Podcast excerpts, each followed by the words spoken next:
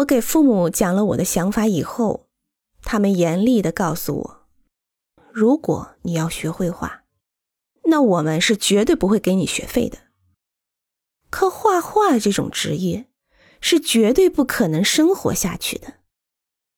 再认真考虑一下，拿出一个像样一点的方案来。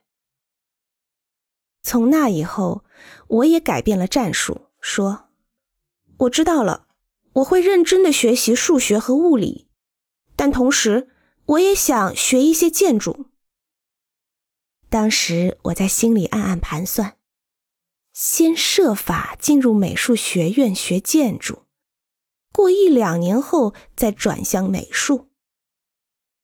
这样，进入大学的两个月后。